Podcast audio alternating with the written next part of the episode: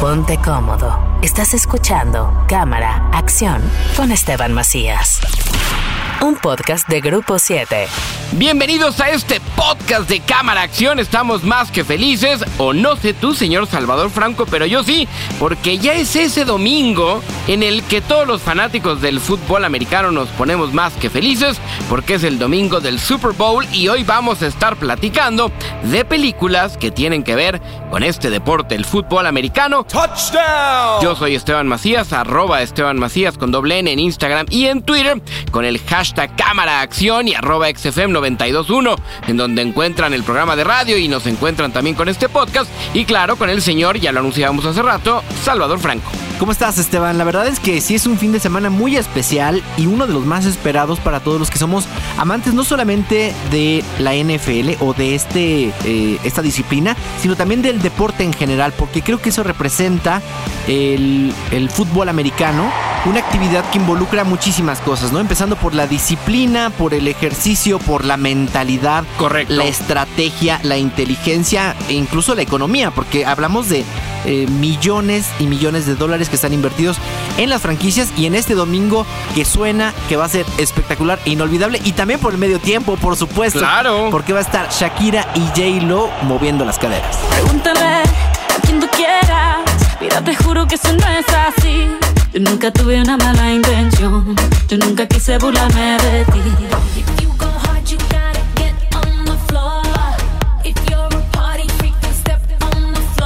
Tú decías ahorita cuestiones de dinero para que se den una idea. Solamente en Las Vegas, solamente en Las Vegas, se apuestan alrededor de 120 millones de dólares alrededor de este juego. Échale el resto de los lugares legales o ilegales de apuestas, la cantidad de dinero que se mueve. Y hay apuestas tan absurdas eh, como cuál va a ser el primer jugador lastimado del juego o quién va a fallar eh, el primer eh, Gol de campo. el primer gol de campo y ese tipo de cosas. Hay todo, todo tipo de apuestas. Obviamente la obvia, pues quién va a ganar el partido o cuántos Sí. puntos se van a anotar o este tipo de, de situaciones, quién va a ser el jugador más valioso y demás. Y bueno, para todas esas cuestiones ya clavadas deportivas, los invitamos en XFM al programa Adicción Deportiva, que es todos los domingos de 10 de la mañana a 8 de la noche.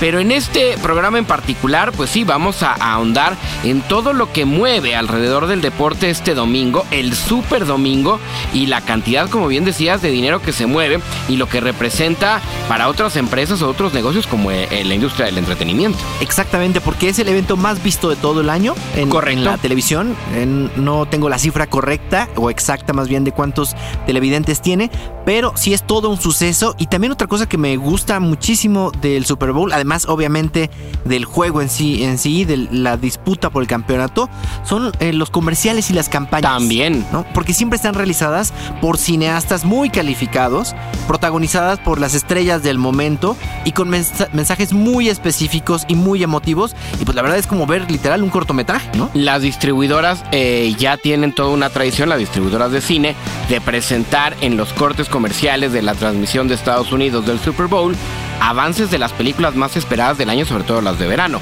Hay que recordar que en la edición del Super Bowl anterior, en los cortes, conocimos el más reciente avance de Avengers Endgame, que eventualmente pues, se convirtió en la película más taquillera de la historia.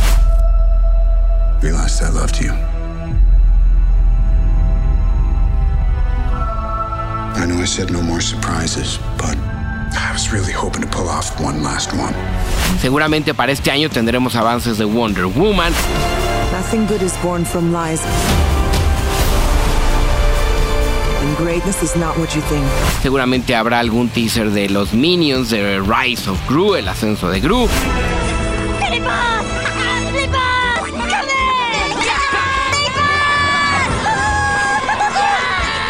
O tendremos algunos otros eh, avances que esperamos mucho ya en el año y que es eh, por la audiencia que tiene el Super Bowl, pues uno de los momentos ideales. ¿Tú sabes cuál es el Super Bowl más visto de la historia? Mm, el de Michael Jackson. Eso, eso tiene que ver con el medio tiempo, pero como juego No. fue el Super Bowl 49, aquel que los Patriotas de Nueva Inglaterra le ganaron casi con la última jugada al final una intercepción a los halcones marinos de Seattle. Ese tiene el récord eh, del Super Bowl y además el programa más visto de la historia en los Estados Unidos. Pero tenías razón, el medio tiempo más visto de todos fue aquel show de 1993. Era el Super Bowl jugado entre los Vaqueros de Dallas y los Bills de Buffalo y Michael Jackson aparece al medio tiempo. El show de medio tiempo tuvo más rating que el juego. Es verdad. Le fue mejor al show de medio tiempo que al propio partido. Yo me acuerdo perfecto de haberlo, este, haberlo visto por la televisión. Y también recuerdo una especie de truco, ¿no? Donde Michael Jackson aparecía como, ¿no? En, Sí. en las, no en las gradas, sino en la parte superior del estadio. Y en cuestiones de segundos, Estaba abajo. brinca por, por el medio del escenario. Memorable, la verdad. Sí. Y- Y además era una gran época. Estás hablando de la promoción de Black or White, de aquel álbum, eh, si estás diciendo 1993, era aquella famosa gira Pepsi, en donde por todos lados veías a Michael Jackson como medio hasta de militar, ya sabes. Estaba en, en- en el cenit. en, en su apogeo. Siempre escogen, bueno, generalmente, ¿no? A figuras muy destacadas de la música para ese entretiempo que dura muy poquito, ¿no? Dura Como 10, 15 minutos. Y el cantante tiene que estar muy consciente de ello. Algunos lo hacen bien, algunos se equivocan. A mí me parece que Maroon 5 se equivoca. Justin Timberlake no lo hace tan bien. Tienes que escoger perfectamente cuáles son tus canciones más conocidas y en medio por ahí meter tu sencillo de promoción que estés lanzando para que sea realmente un show disfrutable. Son 15 minutos. El ejemplo de cómo lo tienes que hacer tendría que ser lo que hizo Queen en eh, aquel concierto Live Aid Sí. que se volvió muy famoso y que vimos al final de la película de Bohemian Rhapsody. ¿Quién me parece que lo ha hecho bien en ese sentido? Katy Perry lo hizo fantástico. con el tiburón, ¿te acuerdas? Con el tiburón. Los Black Eyed Peas lo Uf. hicieron también muy bien porque tenían sus mejores canciones. Los Rolling Stones, incluso YouTube. A YouTube le toca subir al medio tiempo eh, cuando es el Super Bowl después de los ataques del 11 de septiembre. Ese, ese medio tiempo, ese Super Bowl, que es pues meses después de, de esos ataques terroristas, fue muy emotivo y eran los irlandeses de YouTube. Y acuérdate, no sé si te acuerdas, sueltan unas eh, mantas larguísimas con el nombre de todos los caídos, de Sí. todos los fallecidos. Imagínate nada más, fue un momento muy, pero muy emotivo. Fue un Super Bowl que acabaron ganándole los Patriotas de Nueva Inglaterra a los Rams en ese entonces de San Luis. El año pasado también fueron Patriotas Rams, pero ya en Los Ángeles. Pero así las cosas con los medios tiempos. Yo, yo le tengo mucha fe a J. Lo y a Shakira, ¿eh? La verdad es que suena, híjole, como, como el, el postre perfecto, ¿sabes? Me gusta mucho la combinación. Creo que son dos eh, mujeres que representan también los tiempos que estamos viviendo. Son dos latinas al final de cuentas, aunque haya nacido en el Bronx o ¿no? en Nueva Sí, York, en no sé dónde. Eh, pero representan toda la comunidad latina de inmigrantes que están en Estados Unidos y que tengan el control del escenario más importante. Me parece fantástico. eh, que además representa a todas las mujeres en los momentos que estamos viviendo, que son muy convulsos, pero también son dos mujeres muy talentosas, ¿sabes? O sea, no es solo que son guapas, ¿no? Porque son muy atractivas, son Sí. sensuales, ¿no? Este, son sexys, eh, eh, se mueven muy bien, saben bailar muy bien. No es solo eso, son mujeres muy inteligentes que han hecho carreras brillantes. Correcto. Que se han eh, repuesto ante muchas caídas, ¿no? Se han levantado muchísimas veces y que tienen canciones muy padres, muy divertidas, con muy buen ánimo, con mucho ritmo y que como dices, ojalá escojan de Sí. manera correcta esta mezcla porque mm, las van a tener que mezclar y cantar juntas y hacer, ¿no? Cosas Se, así. se me antoja, se me antoja mucho ver este medio tiempo del Super Bowl 54. Imagínate Shakira que ya cantó en inauguración de Mundial, en clausura de Mundial, eh, tres años o tres mundiales prácticamente seguidos. Shakira estuvo involucrada. Hay que recordar que en 2006 con eh, Hips Don't Lie, que no era la canción oficial, acabó convirtiéndose en el himno de ese mundial.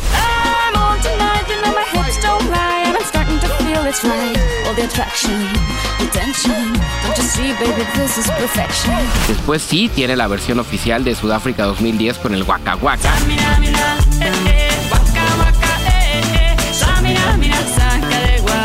Esto es África. Y en el 2014 tiene una segunda canción. La- la- el tema en realidad era de Pitbull con la propia J. Lo Sí. y con una cantante brasileña Claudia Leite.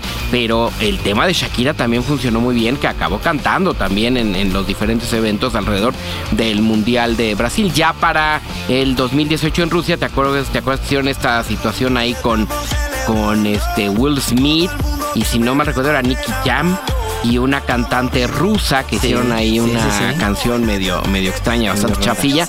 Pero ahora en el Super Bowl, pues J-Lo y Shakira me gusta, viene bien, hay buenos cantantes. Yo recuerdo haber eh, visto en vivo en el Super Bowl 41 a Prince.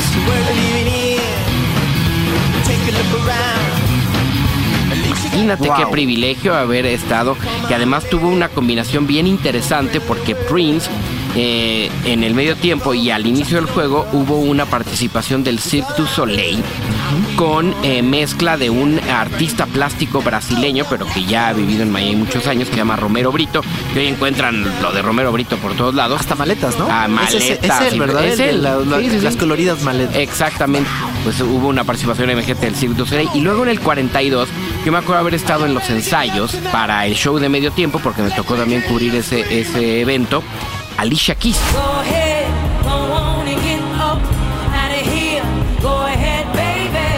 Wow. Y el show de Alicia Keys lo vi como 10 veces, se me caía la baba. A partir de ahí me volví un pero Mega rotundo admirador fan, porque además es una mujer que ideológicamente lo hace muy bien. Digo, no te vayas muy lejos. Eh, el discurso de apertura de los Grammys, We never imagined in a million years we'd have to start the show like this. enseguida de la muerte que conocimos de Kobe Bryant, Sí, fue y que cante ahí con Boys to Men, algo que seguramente se sacaron de la manga en Sí. un par de horas, fue brutal lo que sucedió en los. Grammys. Earlier today, Los Angeles, America, and the whole wide world lost a hero, Kobe Bryant. Oye, ¿a cuántos? Bueno, antes de, de preguntarte que a cuántos Super Bowls has ido, eh, hablando el tema o tocando el tema de Kobe Bryant, se espera que este domingo también se realice un homenaje muy sentido y sobre todo aprovechando pues la tribuna que ofrece un espectáculo como el Super Bowl para honrar la vida de uno de los atletas más increíbles que ha tenido la humanidad, ¿eh? Seguramente tendremos dos eh, domingos seguidos con unos homenajes muy emotivos y muy diferentes uno de otro para este gran atleta. Y me refiero al domingo en el Super Bowl por la parte deportiva, porque sí fue un atleta bestial. Cualquier persona que le guste el deporte te tiene que gustar o tienes Sí. que admirar a Sí, Kobe no Bryant, aunque no te guste el básquetbol. No. Te pasa con Roger Federer o te pasa con eh, algunos futbolistas. O sea, es decir, admiras a estos grandes atletas. Y un domingo después, el Oscar seguramente le va a rendir un homenaje a Kobe Bryant porque hay que recordar que él ganó un Oscar. Es una situación en donde él produce un cortometraje animado que en realidad se usó para la despedida que le hacen los Lakers de Los Ángeles a Kobe Bryant. Dear Basketball y cómo a través de ese deporte pues se convirtió en realidad todos los sueños que tenía de niño. Es un documental, es un no documental, es un cortometraje animado bellísimo escrito por el propio Kobe Bryant que si tienen oportunidad véanlo de verdad y que seguramente el Oscar pues hará algo con un ganador de ese premio y que además tan famoso y que tanto resonó pues el lamentable eh, fallecimiento no de él y de las personas que iban en el helicóptero. Sí, Dear basketball, from the moment I started rolling my dad's tube socks and shooting imaginary game winning shots in the Great Western Forum, I knew one thing was real. I fell in love with you. Tienes toda la razón, serán dos fines de semana muy emotivos. eh, también para la familia que está pasando, pues obviamente el problema y el duelo más grande que, que alguien puede enfrentar, sobre todo también por la pérdida de la pequeña, ¿no? Claro, de la niña. hija Gigi, de 13 años. Y bueno, este Oscar lo recogió Kobe Bryant en 2017, por el corto que mencionas. Está Fue el año que ganó del toro por la forma del agua. La forma del agua. Y yo tuve la fortuna de estar en el press room del Oscar ese año. Ajá. Haciendo la cobertura para Grupo Imagen. Y recuerdo perfectamente, bueno, recuerdo toda esa noche porque fue inolvidable. Por Del Toro, básicamente, que al final me lo encontré con Christopher Nolan. En la alfombra roja, ya ves que al final tú has ido muchísimas veces al Oscar. Al final regresan por la alfombra roja, pero Sí. ya no hay gente, ¿no? Nada más se suben a las limusinas para regresar a casa. Pues bueno, me encontré ahí a Guillermo del Toro con Christopher Nolan, pero antes salió eh, en, la, en la sala de prensa salió Kobe Bryant con su Oscar y recuerdo perfectamente haberme sorprendido por ver a un, a un basquetbolista, Claro. porque lo normal para nosotros es ver a artistas, Sí, ¿no? ves actores. Y te acostumbras, quedas que no. Hay algunos verdad, que te siguen impresionando y que tienes anécdotas increíbles y todo. Pero cuando ves a alguien que es fuera de tu contexto, no te impresiona de una manera diferente. Como a veces veo a un, a un político y Sí. digo, wow, ahora qué raro personaje, ¿no? A José Mujica, por ejemplo, lo vi una vez y dije, wow, en, en, en Venecia. Pero bueno, recuerdo perfectamente haber visto a Kobe Bryant con esta sonrisa que lo caracterizaba, que no podía dejar de sonreír y, y ver y admirar el Oscar que traía en las manos. Elegantísimo y siempre también muy eh, humilde y tranquilo con los medios de comunicación. Hablaba bien español con, con el crecimiento que tuvo y el acercamiento a la comunidad mexicana en Los Ángeles. Hablaba, hablaba bien español. Recuerdo que para los Juegos Olímpicos de Beijing en China hicimos una serie de reportajes con diferentes atletas que iban a ser importantes en esos Juegos Olímpicos. Me acuerdo, por ejemplo, de Elena Isinbayeva, aquella saltadora de garrocha Guapísima. rusa, guapísima. Me acuerdo que también hicimos unos reportajes con Paola Espinosa, la clavadista mexicana. Y en Los Ángeles se hizo una entrevista con Kobe Bryant, que iba con ese equipo representativo de los Estados Unidos, al lado de figuras como LeBron James o de Carmelo Anthony o de. Jason Kidd. Era un equipazo ese. Y me tocó ver dos juegos de esa selección de Estados Unidos en la arena en Beijing. Me acuerdo haber visto la semifinal en donde justamente Estados Unidos elimina a China, al local, imagínate, con, con Yao Ming y pues Ajá. todo el país eh, tratando de impulsar. Me acuerdo que los chinos en la tribuna para impulsar a su equipo, así como nosotros gritamos aquí, México. Ajá. ¿no? El sí se puede, por favor, no lo griten, pero eso es aparte.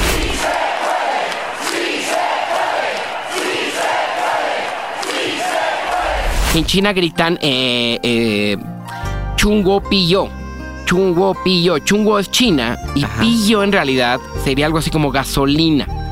Pero, pero en realidad la- lo que quiere decir la frase es como échele China o pa'lante China Ajá, o con ajá. fuerza China, no es, es chungo pillo. Y se oía en toda la, la arena de, de Beijing y pues los Estados Unidos acabaron ganando. Y luego juegan la final contra España. Y yo recuerdo ¿Estaba Gasol? sentado. ¿Gasol eh, sí, estaba? estaban los hermanos, los dos Gasol. Este, y estaba Ricky Rubio, y había un Fernández, me acuerdo que también jugaba muy bien. Era un gran equipo este sí, sí. español, que habían llegado prácticamente invictos, pero pues se tenían que enfrentar a la gran potencia, Estados Unidos. Y me acuerdo que yo estaba sentado y al lado había una rubia, ojo azul. Espectacular. Brutalmente espectacular. O sea, de que si- yo no sabía si voltear a ver el juego quedarme viendo a ella, porque era de, de verdad impresionante. ¿Cuál me voy dando cuenta? Como a los cinco minutos de empezar el partido, que era la hermana de uno de los basquetbolistas Hermana. españoles, la hermana de Ricky Rubio. Entonces, bueno, ya sabes, eh, ahí pues ya me sumé como un poco al, al apoyo a la selección española, pero no, acabaron ganando la medalla de oro ese equipo de Estados Unidos que era bestial. Y recuerdo perfectamente como en Wanfujin, que es la calle, digamos que más famosa de tiendas en Beijing, y hay una tienda Nike muy grande, las eh, uniformes tanto de China como de Estados Unidos eran patrocinados por esta marca, Sí. y me acuerdo perfecto así en el aparador gigante, Sí. como vendían el- básicamente todo lo de Kobe Bryant, más que lo de LeBron, más Sí. que lo de Carmelo Anthony, era o lo de Yao Ming local Claro. o lo de Kobe Bryant. Es que tenía eh, una personalidad y un carisma que yo mucho he estado pensando y debatiendo alrededor. El carisma no lo puedes comprar, ¿No? O sea, ¿No? no hay manera. ¿no? Ese ya viene. Sí, ¿Viene o no viene? Viene o no viene. A partir de ahí puedes hacer muchas cosas y resolverlo de muchas maneras, ¿no? O, o- o disfrazarlo. Y si, si no lo tienes, ¿no? O buscarlo, o intentarlo, o, o trabajarlo, ¿no? O educarlo. Y si lo tienes también, hay que, hay que hacer algo con ese talento y con, eh, con ese don. Y eh, Kobe Bryant lo, lo traía, pero bueno, lo, lo sudaba, ¿no? Por todos lados. Y bueno, ahora a partir de, su lamentable eh, muerte, también hemos conocido esta otra parte que estaba un poco oculta o que poca gente lo sabía, ¿no? Gente especializada como Enrique Garay, que por ahí también eh, lo entrevistó varias veces, que fue compañero tuyo también Correcto. en Azteca. Y bueno, descubrimos esta otra parte eh, que lo conectaba con la cultura latina porque su esposa era mexicoamericana. Y él en algunas entrevistas donde habla español muy bien, como mencionaste, bastante bien, ¿no? Él vivió en. Italia de, de pequeño, entonces aprendió italiano.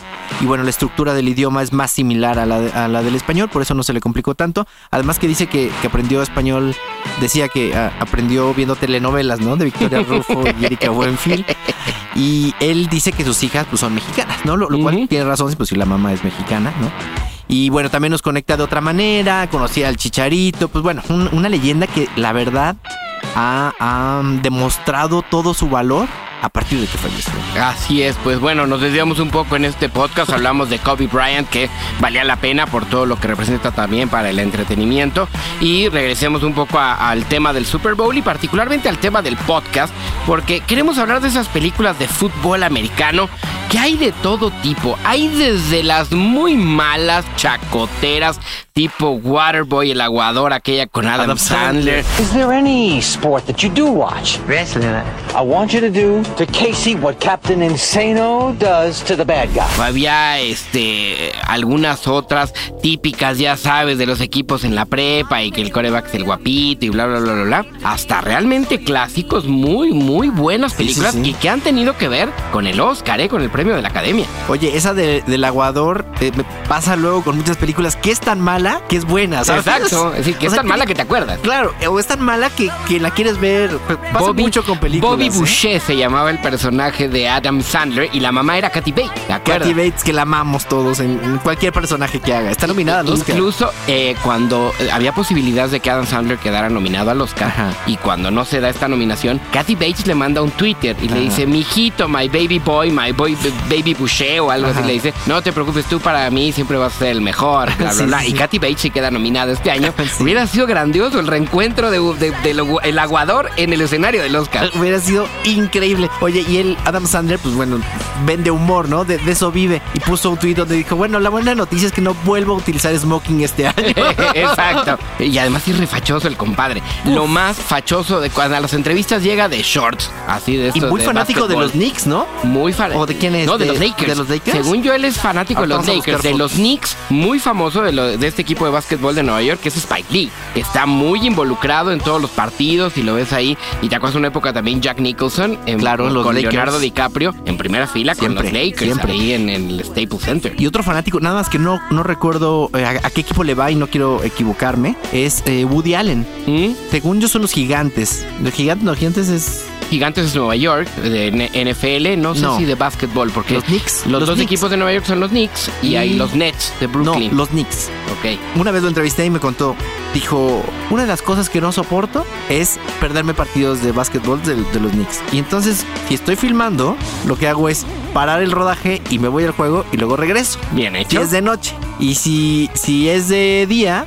prefiero cambiar la fecha y decir, no me pongan nada porque me voy a ir al estadio. Y todo así, en pleno rodaje, sí, sí, sí, no, yo no puedo dejar de ir a verlos. Eso me pasó alguna ocasión con Matthew McConaughey. Matthew McConaughey, tejano, es muy fanático del fútbol americano. El fútbol americano en Texas es, es bestial, es, es brutal el, el seguimiento de universidades, de preparatorias, de todo. Y, y me acuerdo que estábamos en una entrevista y estaba muy pendiente porque estaba jugando la universidad, ni siquiera un equipo Wow. de NFL, la universidad a la que le iba y estaba Wow. ahí muy, muy al pendiente. Revisando las redes Sí, sociales claro. y todo. Es muy fanático, del otro fanático del fútbol americano que además convirtió a Sofía Vergara, es el marido, Joe Manganello, Sí. el esposo de Sofía Vergara, es súper fanático de los acereros de Pittsburgh, como yo. Y ahí lo sigo en las redes y todo. Y hay unas entrevistas muy buenas de Sofía Vergara con eh, Jimmy Fallon y demás, platicando de las anécdotas del fanatismo de Joe Manganiello y cómo ella ya inevitablemente, pues ahora busca una pluma en su bolsa y ya es una pluma de los Steelers. o el vaso de café en la mañana, que tiene un vaso súper lindo y bonito de flores, de repente se lo cambian y el vaso de café ya es de los Steelers. O sea, ¿no? está resignada, ¿no? Ya, ya dice, ya, ya estos cuatro, ya le voy, ya no tengo ni, ni remedio, ¿no? Ya le va a, a los aceros de Pittsburgh. Y los otros que no están involucrados en cine tanto, sino en la música, son la familia Steph, ¿no? Emilio También, y, directamente con inversión. Exactamente, que mencionabas que alguien más había En algún momento J. Lo y Mark Anthony tuvieron dinero invertido en los Delfines de Miami, que curiosamente, fíjate, a mí una de las películas que ahorita vamos a tocar, un domingo Ya solo cualquiera. la vamos a mencionar. Ya solo la vamos a mencionar porque no hay ya se tiempo. acabó el tiempo. Un domingo cualquiera, esa película de Oliver Stone con Cameron Díaz, con Al Pacino, Dennis Quaid y Jamie Foxx, son Los Tiburones de Miami. Ah, ok, Hacen un pequeño cambio, Ajá. pues para que no tenga que ser, o no pueden usar el nombre de los. Pero sabes que los delfines de Miami sí salieron en una película, a ver si te acuerdas en cuál. En la cuarta compañía mexicana. ¿Te acuerdas de Ace Ventura? Claro. La de Jim Carrey. Sí, sí, sí. En la 1 Fue con la que se dio a conocer Jim Carrey. Say hello to my stinky little friend. Pues prácticamente se da a conocer con la máscara. Bueno, tiene No. antes eh, Ace Ventura, exacto. razón. Y después es The Mask. En eso se da a conocer Cameron Díaz. Ujú, Exactamente. Entonces, en Ace Ventura, la investigación empieza cuando desaparece el delfín, que es la mascota, Claro, en el estadio de los delfines de Miami. Es verdad. Y está Dan Marino, que fue el- para toda la vida el coreback, emblema De, esto, de este equipo. Y pobrecito nunca ganó nada, pero bueno, el señor Dan Marino eh, sale en la película. Está increíble esa, esa anécdota. Oye, no me, no me contestaste a cuántos Super Bowls has ido. En realidad no muchos, tres. Bueno, He estado pero- involucrado en tres Super Bowls como producción, pero alguna vez tendré que ir a ver a mis Steelers ahora que regrese. Bueno, ojalá. Ojalá. Vamos a hablar entonces de las Ah, películas que tienen que ver con eh, eh, el fútbol americano y, y que tienen que ver con el Oscar. Directamente Sandra Bullock gana como mejor actriz al eh, contarnos la vida real de una mujer que acaba adoptando a un niño, a un adolescente negro que eventualmente se convirtió en un tackle de la NFL.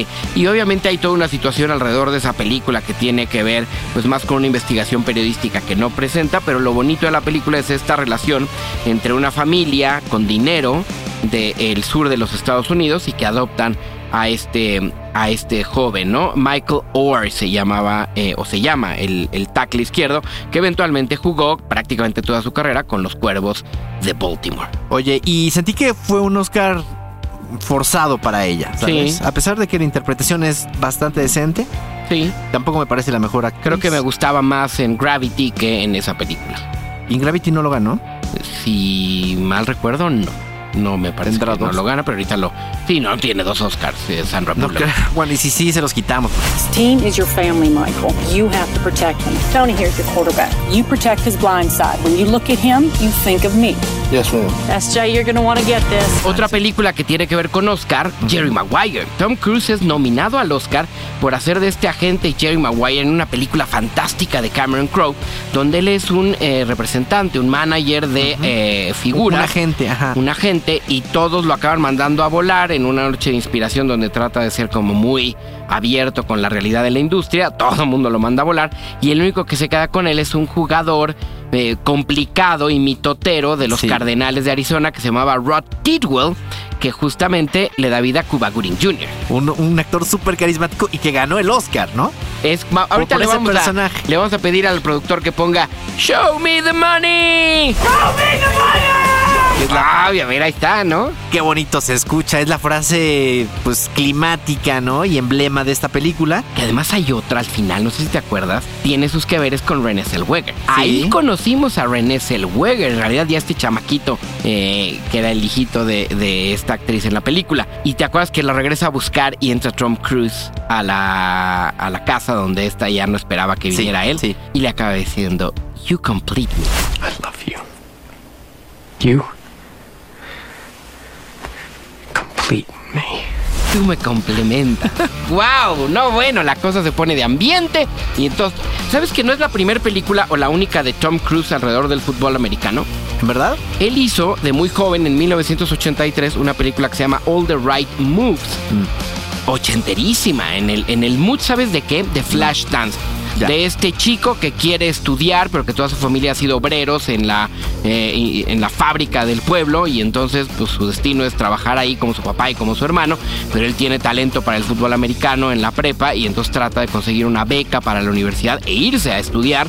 Y a- al revés de lo, uno que, lo que uno pensaría, en donde la familia lo apoya para que se vaya, es al revés. Ya. Y lo quieren, pues, bajonear Frenar. y frenar y demás. Y él es este pleito para tratar pues, de irse a, a cumplir su sueño. What are you looking for, Steph? Looking to trade football for an education, and still be able to walk. I hate football. I just like to watch number 33 run around in those tight black pants. Oye, me estaba acordando. Bueno, primero, esta Sandra Bullock solamente ha ganado un Oscar. Ese de un sueño posible. Exactamente. El otro fue Gravity, estuvo nominada, pero no lo consiguió. Y recuerdo muy bien el discurso también de Cuba Gooding Jr. en Sí. ese 1997, ¿no? Muy. Brincaba. Exactamente. Brinca. Bueno, vamos a poner un cachito ahorita también. Y brinca y es muy efusivo a la hora de recoge- recogerlo. Dice muchas bromas. Le, le agradece, ¿no? Hasta al señor que estaba trapeando allá afuera del Exacto. Teatro Kodak, porque así se llamaba en ese entonces. Y bueno, eh, más bien, el, prácticamente el único trabajo destacado de Cuba, lamentablemente. I know I have a little bit of time, so I'm gonna rush and say everybody, and you cut away. I won't be mad at you. Tom said, Don't forget to thank your wife. I will never forget to thank my high school sweetheart and the mother of my children, Spencer and Mason. I love you, Sarah. I just wanna. Oh, here we go. Okay, uh, the studio, I love you, and Cameron Crowe, and uh, Tom Cruise. I love you, brother.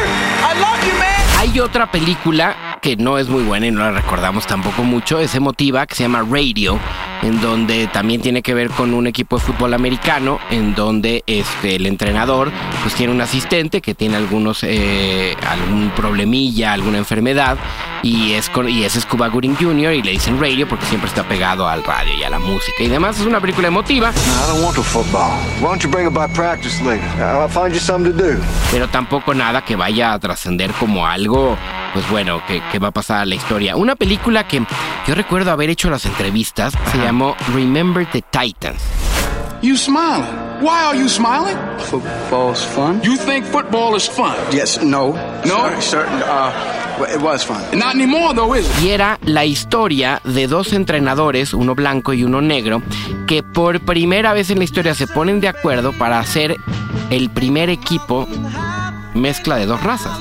Antes, cuando estás hablando en los 60, había equipos de blancos y equipos de negros. En la NFL ya estaban jugando negros, pero en las universidades no pasaba. Y sobre todo en las universidades de los estados donde la segregación racial continuaba siendo pues, una cuestión legal. Estás hablando Sí, sí, de. Alabama o de Luisiana o de Mississippi, de estos estados del sur de los Estados Unidos. Y ahí se da la historia de Remember the Titans, una película que todos recordamos con Denzel Washington. eh, y me tocó entrevistar no solo a, a los dos actores, sino a los dos entrenadores en los cuales se basó A los la reales. historia, a los reales. Muy interesante. Y fíjate, entrevistas que tienen que ver con fútbol americano y que me llamó mucho la atención y qué privilegio. ¿Te acuerdas de Concussion? Sí, la con- película de Will Smith. de Will Smith. War with a corporation that owns a day of the week. No proof was presented today because there simply isn't any. Es toda una investigación alrededor de las afectaciones mentales después de tantos golpes en la cabeza, a pesar del casco que tienen los jugadores de americano. Y la investigación empieza alrededor de la extraña muerte de un jugador que sí existió, fantástico, Mike Webster, número 52 de los Pittsburgh Steelers, era el centro y muy querido en Pittsburgh. Resulta, ¿y por qué todo empieza ahí? Si algo ha sabido hacer bien esa ciudad, la ciudad de Pittsburgh, Pensilvania, de ser una ciudad que se dedicaba al acero, de ahí el nombre del equipo, Acereros, pues ahora se ha convertido en una ciudad líder en los Estados Unidos y en el mundo, punta de lanza de investigaciones médicas. Y ahí se empieza esta investigación médica de este doctor de origen nigeriano, que es al quien le da vida Will Smith, y tuve la posibilidad de entrevistarlo a él y al actor que hace de Mike Webster precisamente. Y no sabes qué privilegio, también una fantástica película que pone ahí el dedo en la llaga de una cuestión que la NFL no quiso ver durante muchos años y hoy sí ya es un tema bien importante. Es que al final de cuentas es un el deporte, uno de los deportes con mayor contacto, ¿no? Y mayor agresividad y violencia son parte del, ¿no? De las herramientas con las que los jugadores se desempeñan en el terreno de juego, la fuerza, ¿no? Y bueno, es un tema muy delicado que sí han estado investigando a últimas fechas, pero que si escarban un poquito más van a encontrar pues muchas prohibiciones, Claro. ¿no? Ya lo decíamos en el podcast pasado cuando hablábamos del documental de Aaron Hernández que hoy está en Netflix de este exjugador de los Patriotas de Nueva Inglaterra que su familia al morir, porque él se suicida en su celda ahorcado, dona el cerebro para que lo investiguen para este tipo de situaciones a la NFL. Es, es muy interesante y muy, muy complicado todo lo que, lo que está sucediendo eh, ahí. Es, es bien interesante todo este tema de, de las investigaciones médicas alrededor de, de esta situación. Es, y en esa película también lo dicen, ahorita que decías, es un deporte muy importante y lo dicen en la película. Es el único deporte o es la única actividad que es dueña de un día de la semana. Antes el Sunday estaba dedicado a la iglesia, o así lo menciona en la película. Hoy por hoy en los Estados Unidos, de septiembre a febrero, el Sunday está dedicado al fútbol americano. Sí, sí, completamente. Y cuando no hay temporada es todo un. Yo ¿no? sufro una mucho. tragedia. Oye, yo, yo siempre he tenido una duda. ¿Qué pasa con el furor de eh, la NFL o el fútbol americano en Europa? Porque si, com- o sea, en, en tiempos están transmitiendo en Europa a las 2 de la mañana, ¿no? Es correcto. ¿Y qué pasa? Hay, hay mucha. El único, no, en realidad no. Fuera de Estados Unidos, hablando de en donde hay el mayor número de fanáticos a equipos de fútbol americano, fuera de los Estados Unidos, el número uno, ojo, antes de Canadá, porque uno pensaría que Canadá, que tiene una liga muy importante de fútbol americano profesional, también hay, hay buenos equipos, el de Calgary, el de Edmonton y demás, pero bueno, fuera de los Estados Unidos, el mayor número de fanáticos a la NFL está en México. Ya. Después de México sigue Canadá, después es Brasil y hasta después brincamos el charco y llegamos al Reino Unido. Y ha habido muchos intentos, incluso existe la posibilidad de que un equipo de la, NFL se vaya a jugar como local todos sus partidos a Londres. Porque los Jaguares de Jacksonville nomás no llenan su estadio, Ya. es un equipo que no pasa nada con ellos, y a lo mejor se convierten en los Jaguares de Londres. Wow. Y hay que recordar que la NFL en alguna época ya tuvo un experimento muy importante de liga profesional Sí. en Europa. Sí. Ahí jugaron varios mexicanos, Marco Martos, Carlos Rosado y algunos otros. Estaban los Dragones de Barcelona, los recuerdo perfecto, un casco verde, pero Ya. estaba también eh, eh, tres equipos en Alemania, el de Frankfurt, el del Rin y el Berlín. Había un equipo en Londres y me parece que había otro equipo, no sé si en Francia o algo así. Y era una liga de desarrollo, pero pues duró unos cinco años y no se mantuvo porque Europa, como el resto del mundo, ama el fútbol soccer. Sí, sí tiene otro tipo de, de tradiciones.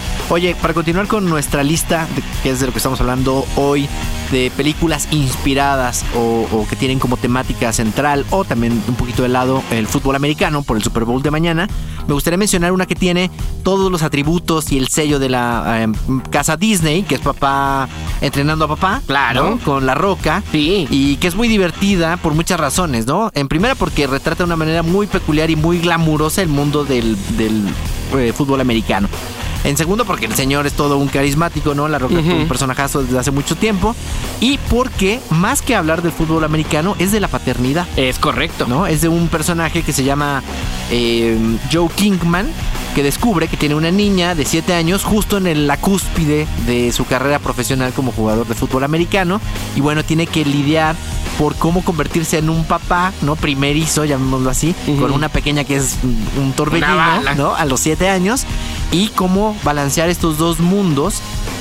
Y bueno, su viaje es descubrir que lo, lo que es verdaderamente importante en la vida, que obviamente pues es la familia, ¿no? Y no es lo único que ha hecho The Rock alrededor del americano, porque tiene el físico de un futbolista Claro. de americano. Hizo también ¿eh? Gridiron. Gang, una película que en la cárcel hace un equipo de americano.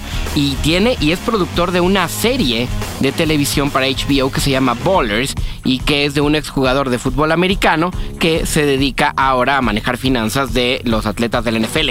Y es fantástica esa serie si la pueden ver porque tiene eh, participaciones de jugadores, eh, realmente jugadores de la NFL como Terrell Fox o también eh, recuerdo que sale en algún capítulo creo que Aaron Rodgers o está Antonio Brown que ahora ya se volvió loco, pero bueno, eso, eso no, no importa. Si nos vamos a otra película bien interesante, Draft Day. We talk football? We can always talk football. I just want the team that I want, one time. You see things other people don't see.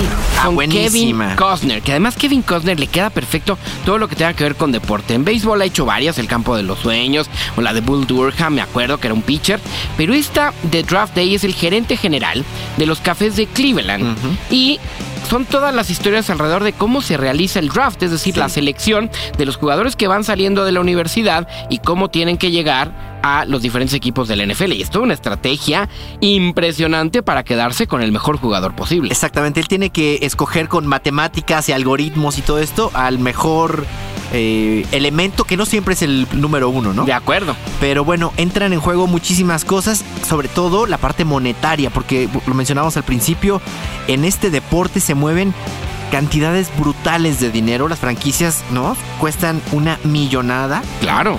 Y generan también ese tipo de, de ingresos y bueno, retrata una manera muy fidedigna porque la cuenta desde adentro, ¿no? Desde las entrañas de lo que, lo que es una franquicia de la NFL, un emporio, ¿no? Y, y una franquicia real, con todos los derechos para utilizar nombres, logos y demás eh, situaciones, que tiene que ver con hechos reales eh, interesantes, mencionando, por ejemplo, Invincible, Well, you've been having trouble with this since I bought it. I'm Dick Vermeil.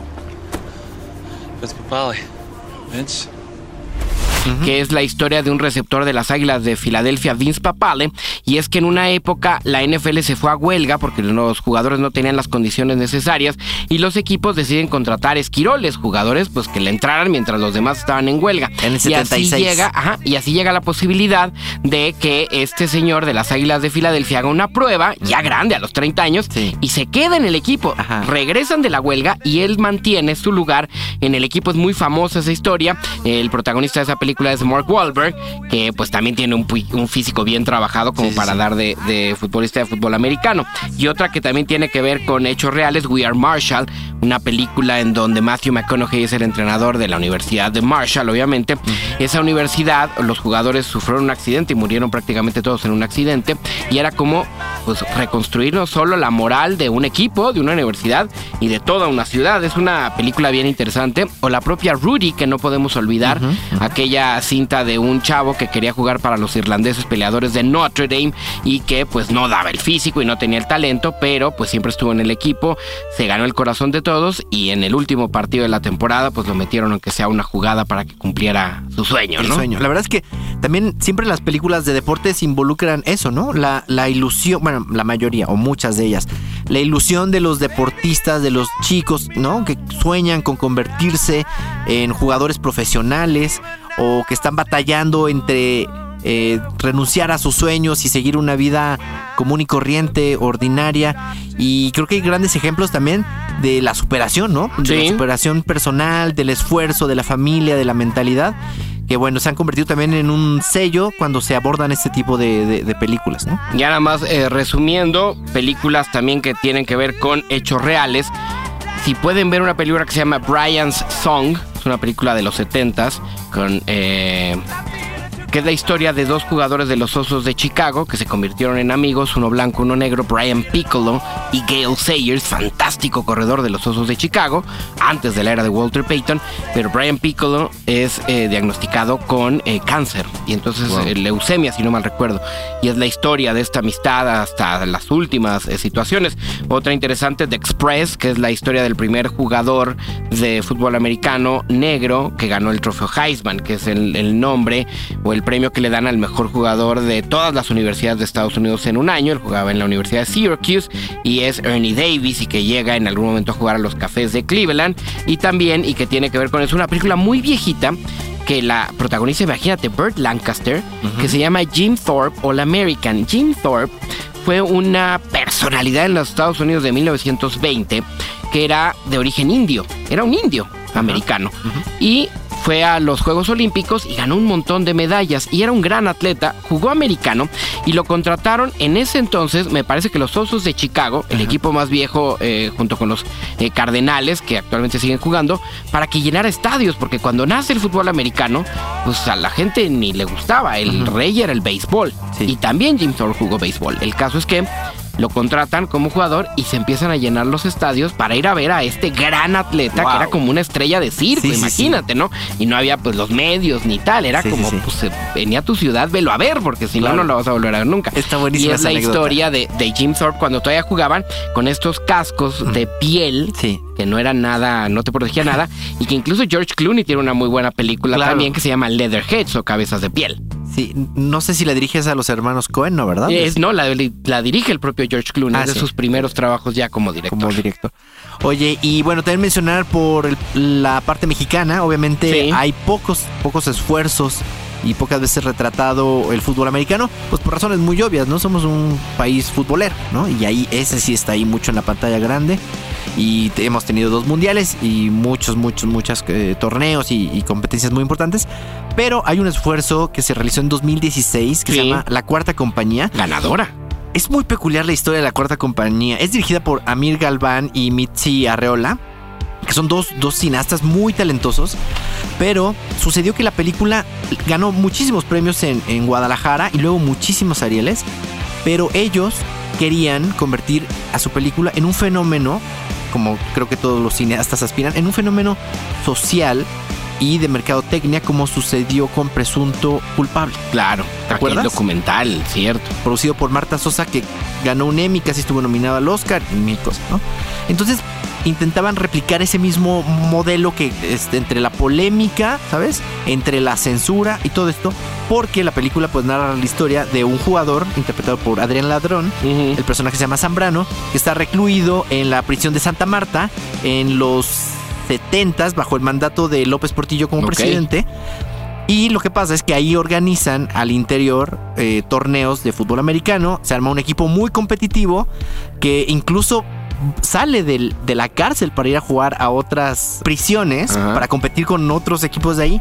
Pero al mismo tiempo los que lo manejaban decidieron convertirlo en una especie de grupo de choque que controlaba por las noches, se salían a delinquir. Uf. Entonces era un tema muy polémico, pero lamentablemente pues para ellos no les salió esta jugada a los directores, esta jugada ahora sí funciona perfecto, para eh, convertirla en un fenómeno. La película se apenas estrenó, o sea, fue una corrida. Creo que la pueden encontrar en Netflix. hoy. Seguramente está por ahí. Búsquenla porque vale la pena. Es buena película. Es muy buena película. Sí. Vale la pena ver la cuarta eh, compañía. Y qué raro, porque en México casi no hay fugas en las prisiones. Casi Me no pasa. parece muy extraño, Justo ¿verdad? esta semana, ¿no? Los titulares Mm, están, imagínate. están llenos de tres personas que se fugaron de la cárcel De la que estaban cárcel. Eh, vinculados con un cártel. Pero bueno, ahí sí las cosas. Algunas recomendaciones de las que ya hablamos aquí. De golpe bajo, con dos versiones. Una con Burt Reynolds en los 70 y una con Adam Sandler en los eh, 2000.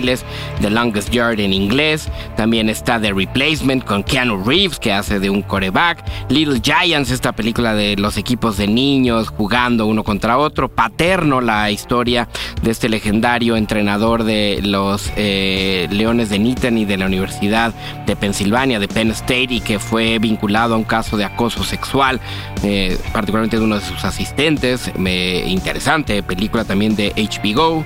Y bueno, muchas, muchas películas que tienen que ver con el fútbol americano y todo esto porque el domingo es el Super Bowl. Y para terminar, tenemos que decir nuestra predicción. 49 de San Francisco o jefes de Kansas City, señor Franco. San Francisco.